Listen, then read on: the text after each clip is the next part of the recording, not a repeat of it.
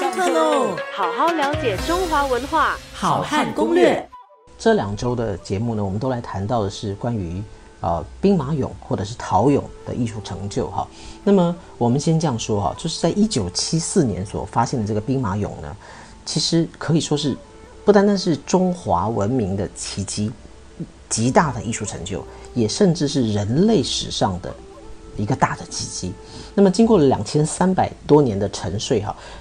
当时近万件的如实物大小的真实的实物哦，啊，大小的战士啊、车马重见天日的时候啊，简直就是啊，让人觉得不可思议。那么他们的这个呃，因为用极度写实的时代风格，所以呢，我们得以见到在当时秦的，就是秦始皇秦朝，好，他们的军容是如此的壮盛。那么啊，秦国的军队将领他们的长相。所以我们可以确定，他们当我们看到那些啊将士俑啦、啊战士俑啦、将军俑啦，不管是骑兵、步兵俑，那么都会看到他们的这个，因为阶级、因为这个兵种的不同，所以他们的装扮、他们的装束，他甚至他们的配备是有不同的整体的一个这个文明的展现，甚至也是作为历史研究上面非常非常具有参考价值的一个资料。如果用艺术来考察的话呢，那么各位知道。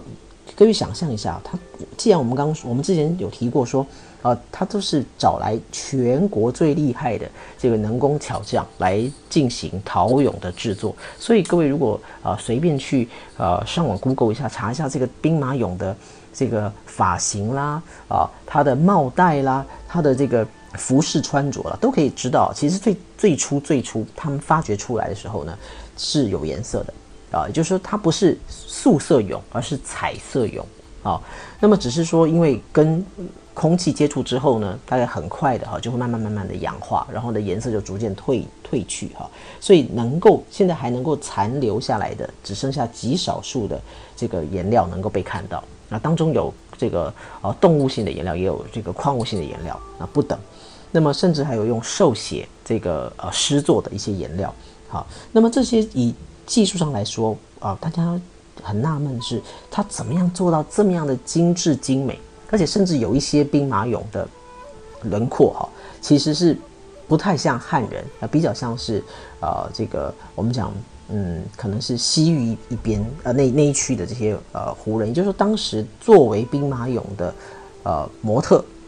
的人的长相呢，其实是可以看出在秦国当时啊不同的族裔。混居的一个证据。好好了解中华文化，好汉攻略。下课喽。